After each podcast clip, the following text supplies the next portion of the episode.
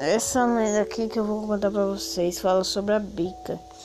Que diz a lenda que uma virgem indígena da tribo Potiguara, chamada Aipré, apaixonou-se por Tambiá, um, um guerreiro cariri e inimigo tribal.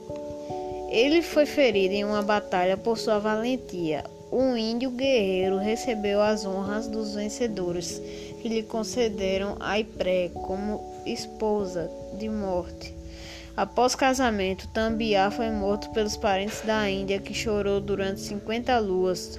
Do seu pranto nasceu a fonte de Tambiá, que é chamada de Bica pelos pessoenses.